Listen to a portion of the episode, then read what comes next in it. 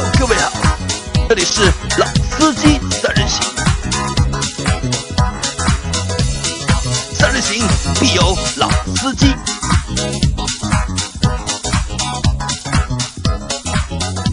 Hello，大家好，欢迎收听老司机三人行，我是杨磊。大家好，我是老倪。嗨，大家好，我是周老师。呃，那今天的主题是我们每个月都要必做一次的，就是盘点上一个月中国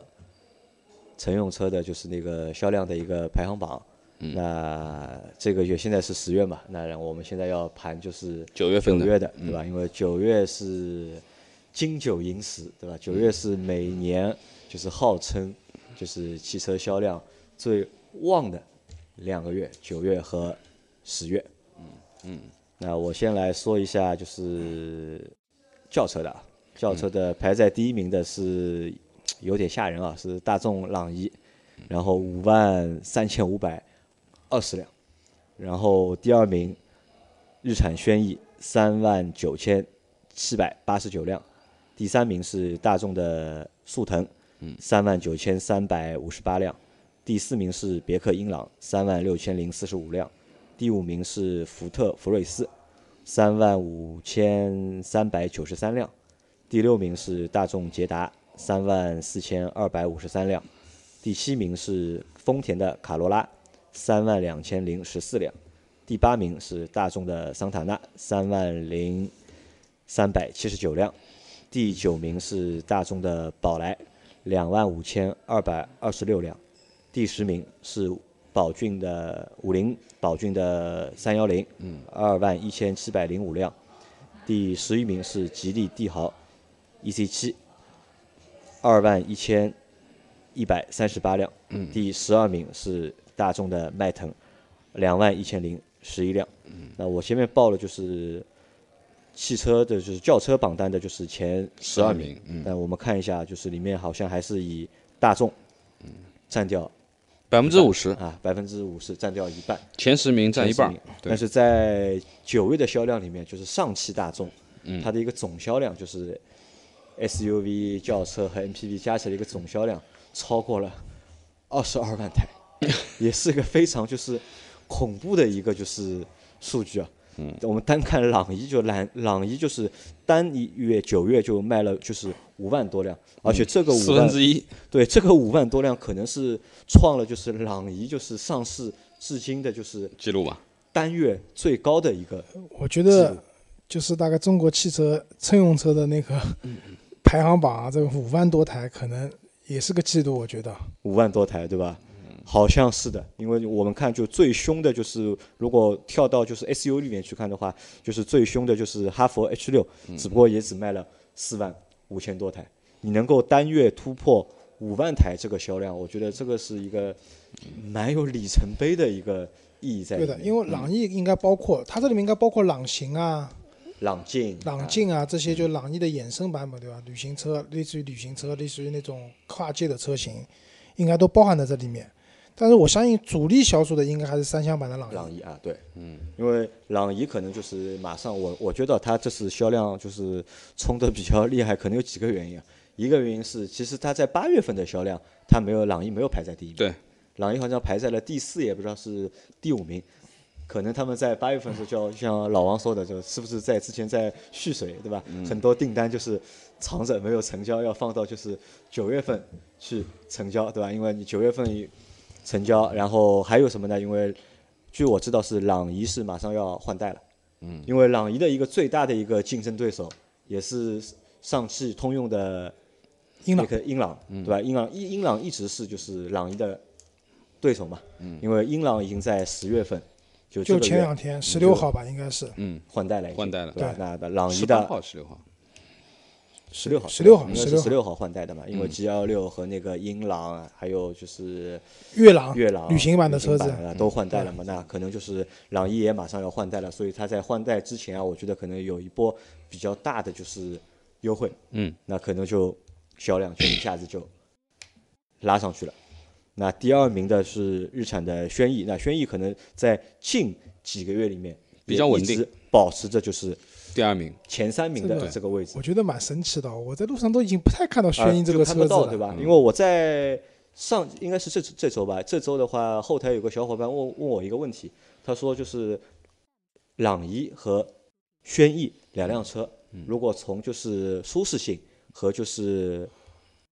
节约性上面，就是节能性或者是就是经济性上面去考虑，两辆车选哪一台？后来我给了他个答案是呢，我我说我选轩逸，嗯，因为日本人的车相对来说它的舒适性可能会比就是德国德国车要好一点，然后油耗肯定也会相对来说会低一点，这两台车我都开过啊，就是轩逸的空间要比朗逸大很多。空间会大，对吧？对，因为日产的车子有个特点，从天籁到轩嗯逸，对吧？再到他们什么骐达嗯，这些车子，都要比同级别的车子的空间要明显要大。那然后我把这个我做了这个评论嘛，就回答好之后，过了大概第二天，第二天有另外一个小伙伴就看到我这个评论了，就和我说了，他说你说的不对，他说轩逸这个车其实问题很多的。那然后他说漏机油啊，然后好像烧机油啊烧机油，然后和我说说了好多个问题。他说可能你没开过这个车啊，那我说我到时候我们去研究一下，看看这个车到底就是有没有那个小伙伴说的那么多问题。那然后在前十二名里面，我们看啊，就是能够排进的 B 级车迈腾，迈腾，嗯对吧？其他的就是 B 级车还是就是挤不进，就是你这个还是强行念到了十二名啊对如果念到十名的话，就没有一辆比是就没有 B 级，因为迈腾是在大概在六月份，因为五月份的时候进过一次前十，嗯，对吧？对，这我注意到个现象啊，就是你看，如果说轿车榜你看前十位的话，自主品牌占了一一席，对，合资品牌占了九席九，席，对，对，这说明什么啊？我觉得就是轿车这个市场的厮杀啊，就是销量是很大，它基数很大，但是在这个市场里面的厮杀的惨烈程度，嗯，也是可想而知了。嗯，因为按理说自主品牌价格理论上是比自主品牌啊不那个合资品牌是要高一些的，对吧？但是你看这里合资品牌都卖得非常好，为什么？现在合资品牌的这个价格下探嗯到了这个区间，已经和自主品牌接近，甚至是一样的。啊，差不多了已经。对，所以那但是品牌溢价肯定对，但是它有品牌溢价在那边，所以总体来说，合资品牌合资品牌在这个轿车榜里面是卖的非常多的啊。嗯，这是一方面，我我注意到这个点。那第二个点的话，就是我们会发现，就是科沃兹这辆车，其实正好杨磊没念到，因为科沃兹排第十三位，两万零九百二十五台。但是它如果和克鲁兹相比的话，克鲁兹在什么地方？啊，七千多台。那其实雪佛兰这个品牌，那好事是我觉得是科沃兹卖的多，两万多台，因为克鲁兹以前其实也能卖一万多台没问题。对吧？但是现在克鲁兹的销量其实下降的很厉害，但是科沃兹上来了，那好好处是说有后继有人，对吧？有一台车可以去，中国特供车的，对吧？不管特不特供，但至少是有一台车去继承了这个销量。但是我想讲的是，从因为我最近在朋友圈也看到很多就是关于雪佛兰做的品牌建设的这样的一个传播，他把他那个加号呃不是加号，把他的那个 logo 金领结定义成了一个加号，可能美好加什么等于梦想，plus，对 plus，嗯。那我觉得这个概念是好的，就是因为大家对雪佛兰这品牌可能觉得它的 logo 不太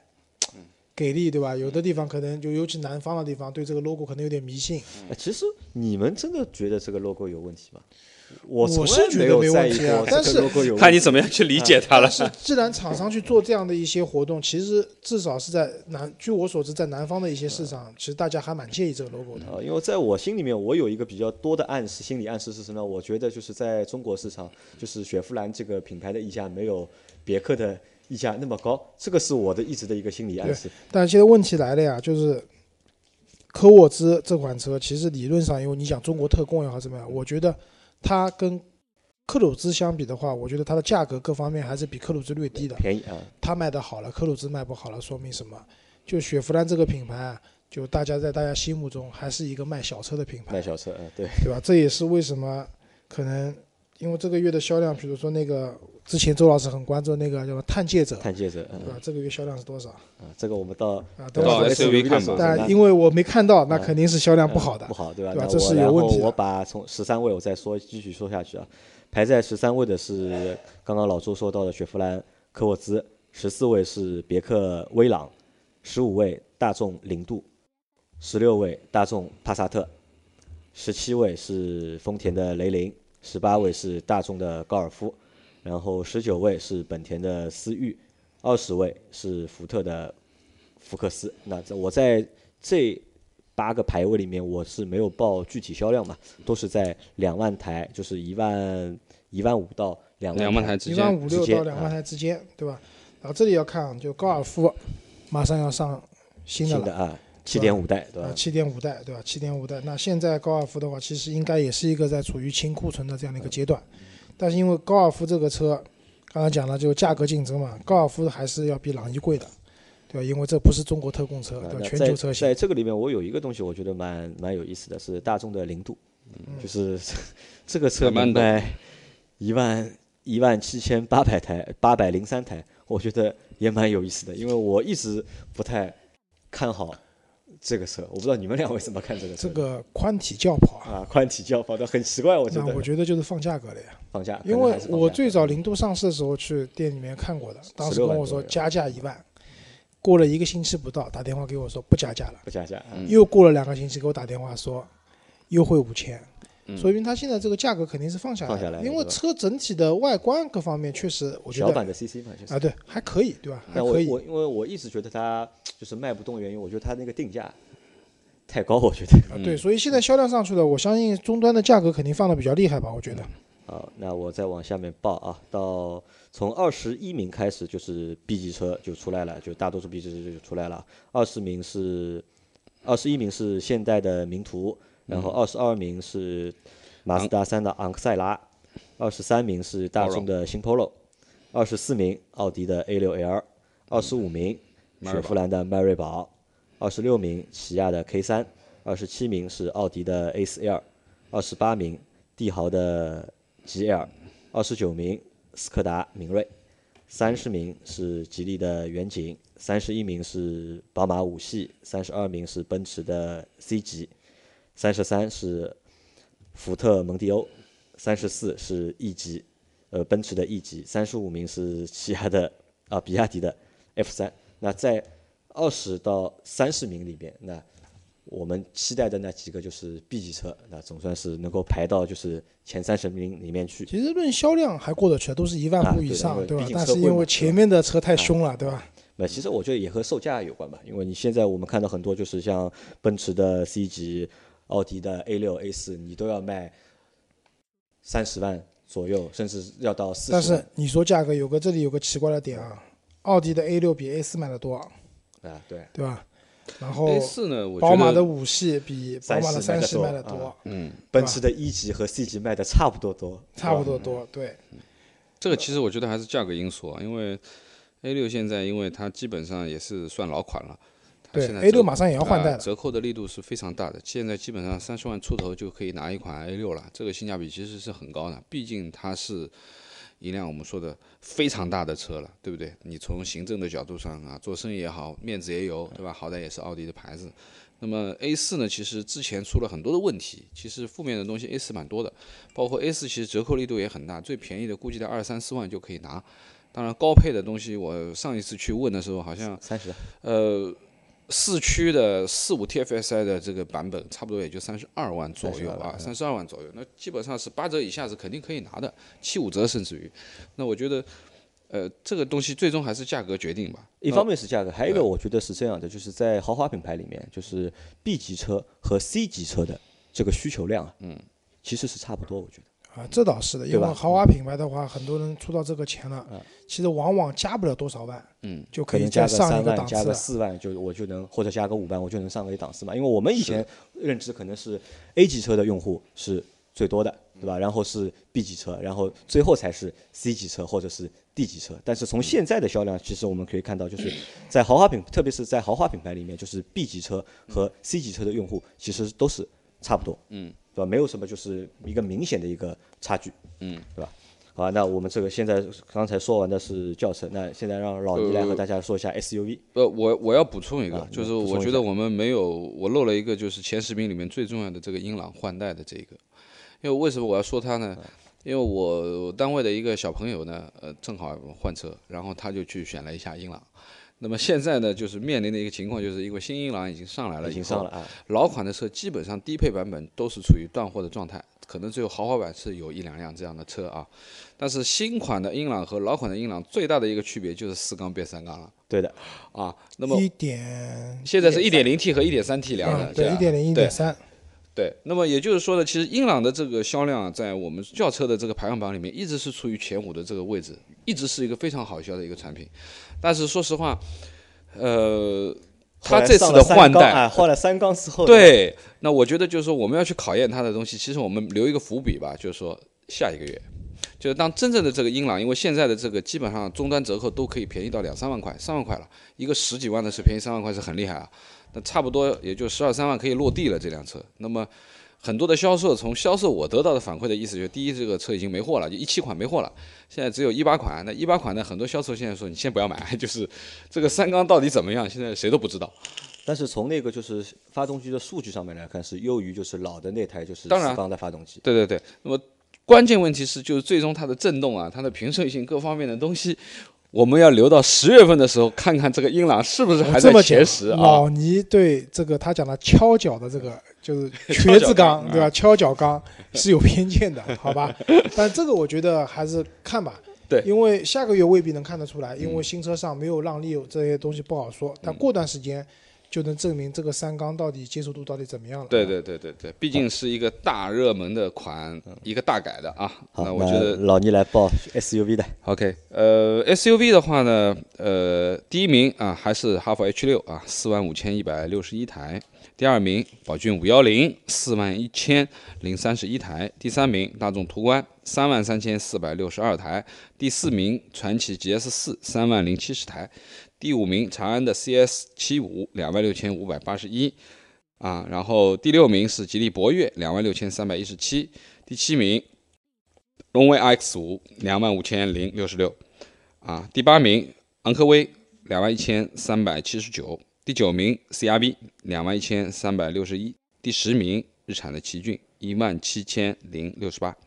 那我觉得从那个 SUV 的这个排行榜来说呢，基本上没有太大的就是其实。这次的就这个九月份的销量没有给到我们惊喜，因为我们在八月的时候，其实 H 六的销量和就是宝骏五幺零销只差了大概多少一千多台好像。但这个月拉开了四千台了，啊对吧？因为我们当时还说嘛，我们预估啊，就是在九月份的时候，可能长城的 H 六要让出它这个就是 SUV 千年老大的这个嗯。位置，但是在九月份一看啊，有一看这个数据啊，没有。还是多了四千台，还是多了四千那了4000说明什么说明我觉得可能有几个原因啊。一还是就是长城的这个底蕴啊，还是比较深的，我觉得。没错对吧？这是一个原因。还有一个原因是什么呢？我们可以看，就是在排名的下面啊，就是我们看到就是魏派的 VV 七卖了就是七千74七千多台，然后因为九月份的数据应该是 VV 七加 VV 五超破万了，过一万台。破一万了。破万了。嗯可能我觉得还有一个原因是什么呢？和魏派的热卖也有一定的关系。嗯，对吧？魏派在九月份卖过了一万台啊，那可能就是作为它的一个就是魏派是长城的一个就是高端高端的一个品牌嘛。嗯高端品牌如果你卖得动的话，销量上去的话，可能带动啊它马上就能够带动就是你长城自己本身自己本身那个品牌，可能和这个也有关系，对吧？但是从宝骏的五幺零你也卖了就是四万一千多台上面来看，那说明就是它的这个数据和八月份数据也是差不多，也是八月份也是卖了就是四万多台嘛。那我觉得就是五幺零的差这个就是市场的这个认认可度啊，还是蛮高的。AMT 的自动挡没有给它带来新的增长。啊，其实但其实我们也开了嘛，就是 AMT 其实还是蛮蛮恶心的一个东西，就是开起来还真的是不是很舒服。有开手动挡换挡的乐趣，但啊不行啊，但是它那个 AMG 的就是那个自动是个拨盘，没有那个不是手自一体的呃，那个、我说的乐趣是有顿挫感有。顿挫感，对吧？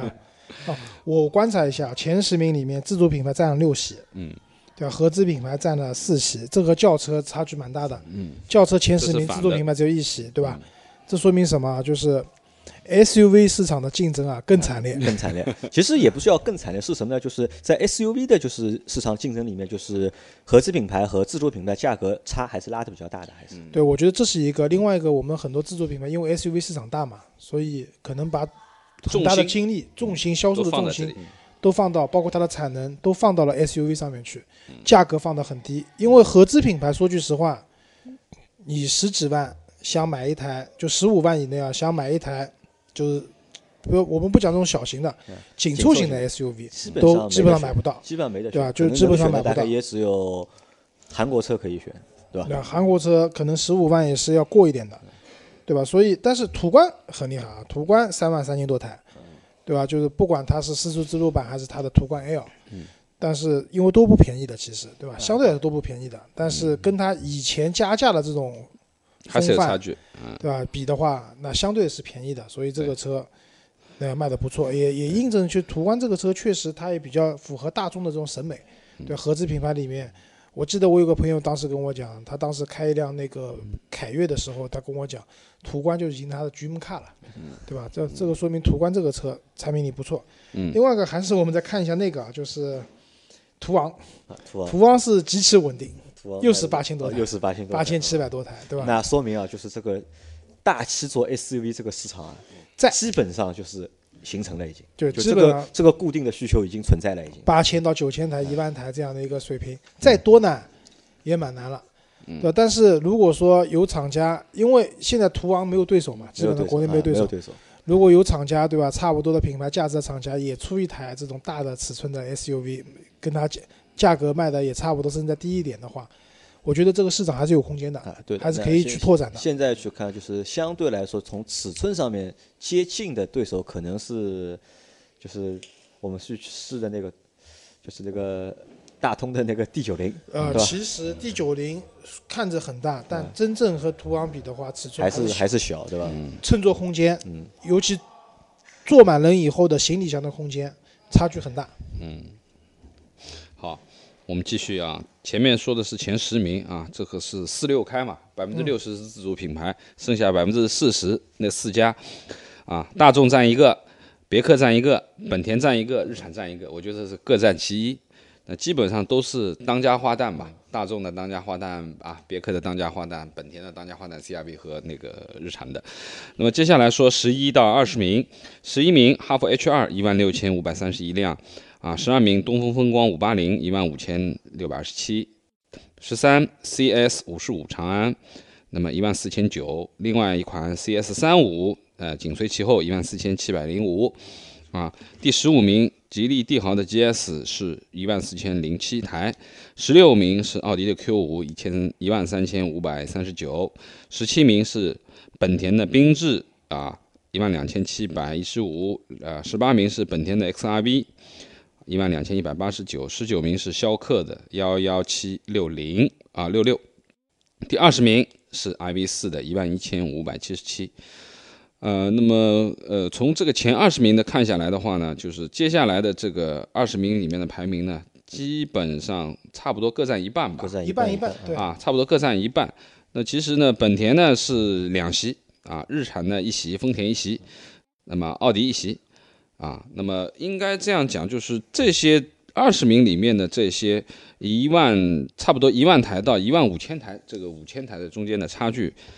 基本上也没有太大的变化和之前的几个月。啊，对的，我们看到就是在前面我们漏说了，就是 CRV 嘛，就 CRV 没有说到嘛，因为 CRV 在九月份卖的就是两万一，两万对这是这是第第呃第九名啊 CRV，因为我为什么要说 CRV 呢？因为我们之前做过一期节目嘛，说到过就是 CRV 的，就是它的一个就是回刹车召回的一个问题。但是其实我觉得那个事件对它没有什么太的一个整体大影响的销量可能没有产生就是负面的影响，它销量就是九月卖的比八月多嘛。对。然后我们还在我们在这周时这周吧，我们去试驾了两辆车，一辆是 Q 五荣威的，呃，一辆是奥迪的 Q 五，嗯，然后还有一辆是荣威的 E X 五。EX 五电动的啊因为我们先谈一谈就昨天去试驾那个 Q 五吧，因为我们觉得，因为 Q 五现明年要换代了嘛，要上新的 Q 五，所以就老的 Q 五呢，就可能我们觉得现在这个时间段是一个性价比很高的一个时间，因为清仓嘛。但昨天去了四 S 店试驾之后呢，了解到的实际情况是这样的，就奥迪今年的就是销售指标已经完成。然后我们也问了一下阿 Q 嘛，阿 Q 说奔驰的就是在今年的一个销售指标，在九月份的时候也完成了。那其实他们在从对他们来说，从十一月、十一月、十二月开始，其实已经没有就是销量量目标了上面的一个压力指标了，已经没有在销量上面已经没有压力了，已经。那可能在折扣会收掉。对，其实你在九十十九呃十月、十一月、十二月再去选最后一个这些品牌的话，可能就是拿不到之前那么好的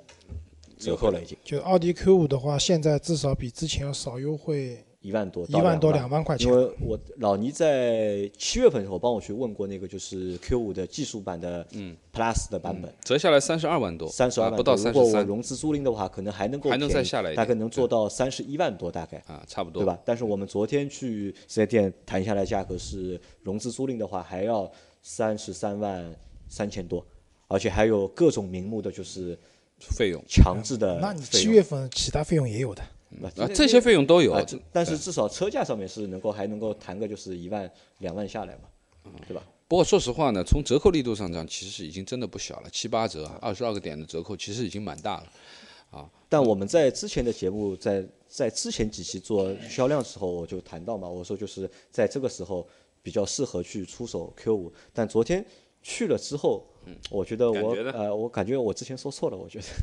因为确实啊，这个内饰啊相当老。太老了，因为特别是我们看了就是新的新 S L 的那个 A 内饰四包括，Q 七的内饰以后，发现上一代的这内饰七八年前的。我觉得真的是有点，真的有点老，可能嗯是这个车本没问题，就是行驶啊什么是可绝对 OK，但是坐在里面那个内饰这个感觉，我觉得可能真的是有点那个年代的车的感觉，和现在不太匹配。和荣威的 EX 五相比，对吧？啊，不能比，我觉得，我觉得不能比，可能就是因为我们还去试驾了 EX 五嘛，EX 嗯五的就是那个内饰，我觉得是比至少比目前这款老的 Q 五的内饰，我觉得要好很多，很多不管是科技的程度，或者是从美观和操作的一个简便的一个程度，我觉得都是荣威要优于但是 Q5 荣威的做工和奥迪差了至少五个档次。啊，这个也是啊 再包括就是行驶的感觉又不一样，对，对对，因为 EX 五的话，说句实话，如果你不是因为限牌的话，是不会买这个车的，对吧？买普通版的就可以了，好吧普？通版只有十几万，只有十五万多，对，好，最后讲一下 MPV 吧，时间也不多了。MPV 的话，也那个第一名的话，五菱宏光神车，对吧？贴了五菱宏光的标，动力有加成的，这个当然开玩笑啊，四万多台。然后第二名的话是杨磊买的宝骏七三零，杨磊也为他贡献了一台的啊，销量，啊贡献了一个销量，嗯，两万零九百二十二台。那第三名，别克的 G L 八，一万三千八百九十九台。那到前三名，MPV 市场过万的销量就这三辆车，嗯，对，这三辆车反正也没有太多可讲的吧？我觉得都是这个市场里面的长期的前三甲。对的，嗯然后我想讲的是，第九名的本田的艾力绅四千三百八十五台，和第十三名的本田奥德赛三千三百八十五台，两台车差了一千台的销量，对吧？其实这两台车我们可以认为一个是东本，一个是广本嘛，对，对吧？其实可以认为是一样的东西。然后我们前一代不一样，现在是一啊、样的，现在一样。那而且之前那个我们这边的韩老板也在考虑买 MPV，也讲了，其实仔细分析两辆车，奥德赛的配置可能低还略低一点，对，对吧？所以售价也是比它比那个也也略低一点，啊对，但是在二十几万 MPV P MPV 是讲功能性的，对的讲实用的情况下，爱丽绅就是价格虽然略贵一点，但是它的配置好，加上这个车确实外观看起来更加更加商务一点。呃，我觉得更加凶相一点吧，我觉得就是更霸气更，唬人一点，更嗯唬人一点。嗯，所以它有超过一千台的这个销量。嗯。然后其他的其实没什么 MPV 太大的车型我也不知道该讲什么。我觉得但是我很多都没期待啊那个法讲。期待 G 别克 G 幺六，因为 G 幺六现在也是两种说法嘛，一个是六座，人家觉得六座好像有点少一个座少一个座位，另外一个刚才老聂讲了，一点三嗯。T 什么三缸的发动机，嗯，但是我个人时间去验证它。对，但我个人还是觉得 G 幺六这个车应该是有市场的。你们预估一下 G 幺六能卖多少台？嗯，我预估的话，等到一定市场稳定、啊一定的优惠出来以后，我觉得它应该能卖到和它老大哥 G 幺八一个数量级的过万，对吧？过万。哎，对我，觉得可能就是在前三个月过五千，我觉得应该没什么太大问题。好吧，那我们就拭目以待吧。好吧好，的，那这期节目就到这里，大家再见。好，再见。拜拜。